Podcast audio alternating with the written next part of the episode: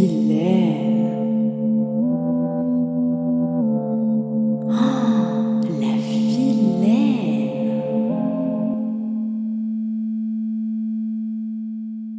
Les gens ne sont pas contents et ça s'entend. Oh là là, comme j'aimerais perdre Louis afin de reposer mon esprit submergé d'hashtags et de vidéos combinis. À la base, ceux qui revendiquent, ce sont les prolos, les petites gens, les opprimés, les militants. Mais depuis peu, une espèce plus très rare, malheureusement, a fait son apparition. Elle est partout, sur les plateaux télé, dans les journaux, à la radio, dans vos propres salons. Ils peuvent prendre n'importe quelle apparence et surgir à n'importe quel moment. Oui, vous l'avez deviné, mais vous n'osez pas le dire. La bien-pensance a eu raison de vous. Je veux bien évidemment parler des OPRR, aka les Occidentaux privilégiés aux revendications rincées. Mais je ne leur jette pas la pierre, car après mûre réflexion, j'ai accouché d'une hypothèse qui, je trouve, tient plutôt bien la route.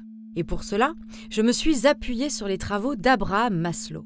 Les chats et le protoxyde d'azote n'existant pas encore en 1954, Abra, appelons-le comme ça, classa les besoins humains par ordre d'importance en cinq niveaux. Premier palier, les besoins physiologiques. Bouffer, baiser, dormir. Deuxième palier, les besoins de sécurité. Avoir un toit, un revenu, une stabilité psychologique et physique. Troisième palier, les besoins d'appartenance. Avoir des potes, une vie sociale, être en couple. Quatrième palier, les besoins d'estime.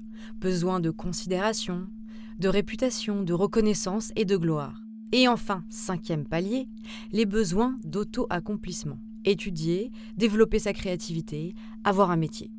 Et c'est là que ça se complique. Attention, l'idée, c'est qu'on ne peut pas atteindre le palier suivant si les motivations primaires ne sont pas satisfaites. En gros, si tu es dans une embarcation de fortune en pleine Méditerranée depuis deux semaines, ta mère agonisant dans tes bras, il te sera difficile de rêver à une carrière de naturopathe ou de réfléchir sérieusement à partir dans un ashram afin de trouver ton animal totem.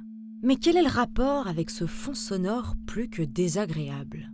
Eh bien, pour prendre un exemple concret d'OPRR, il ne m'a pas fallu chercher bien loin je me baladais gentiment dans le rayon surgelé de mon 8, 8, 8 à 8, quand j'entendis une affreuse mélodie.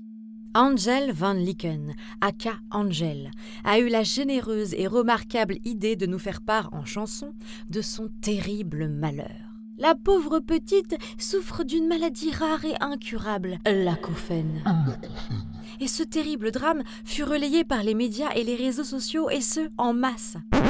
Alors, au diable les varices.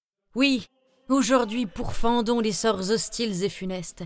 Prenons à bras le corps tous nos petits tracas quotidiens, du sac d'aspirateur trop rempli au jus d'orange contenant trop de pulpe. Révoltons-nous, citoyens du confort et de l'aise. Trouvons une personne digne de ce nom pour porter notre cause.